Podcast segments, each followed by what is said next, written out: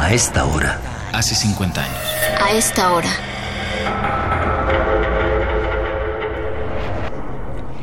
En las escaleras me encontré con doña Tere.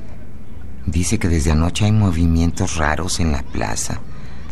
Y no son los estudiantes, gente rara, con corte de pelo de sardo, que no sonríen ni devuelven el saludo.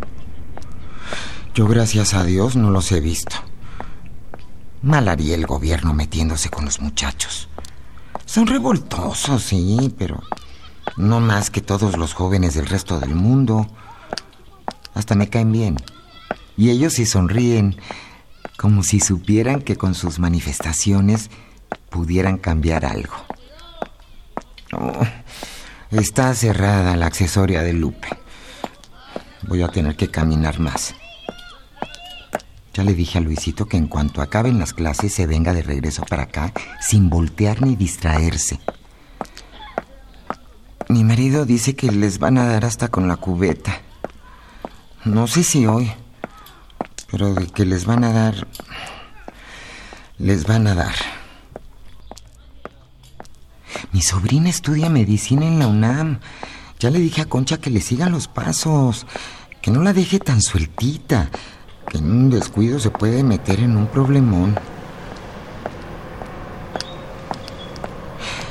Ya ha habido tanques o tanquetas o, o como se llamen que los militares pusieron a los costados de la plaza. Son igual de jóvenes que los jóvenes que están en huelga, pero que no han podido estudiar. Ay, Martina, ya hablas como comunista y ni sabes con qué se come eso.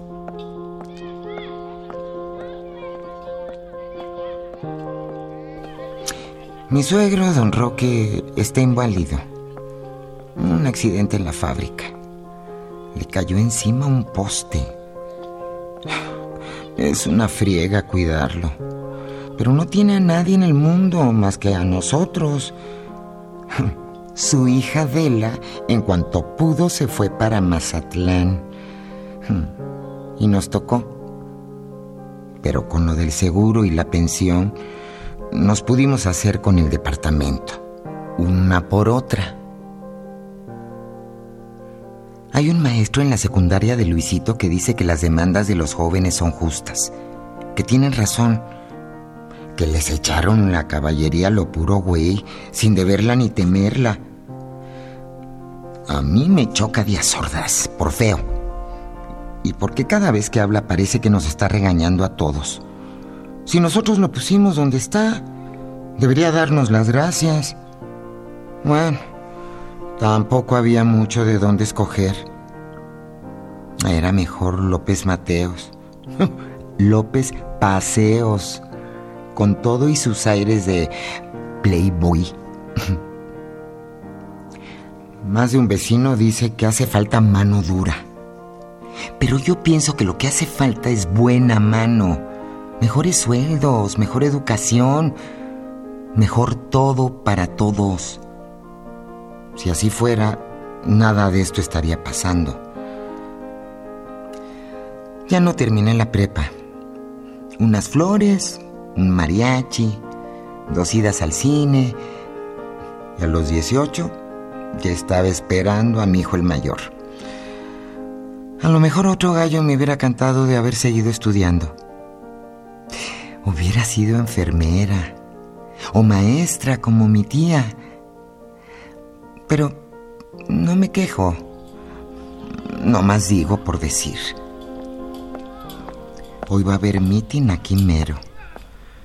Con que me asome a la ventana puedo oír todo. Yo creo que con dos cebollas tengo. Y el caldo de res que hice ayer. Y le echo el queso manchego que sobró. Deme también un kilo de guayabas y medio de azúcar. Bien pesada, don. Ya ve cómo está todo. Y porfa, um, también un manojito de cilantro. A esta hora. Hace 50 años. A esta hora.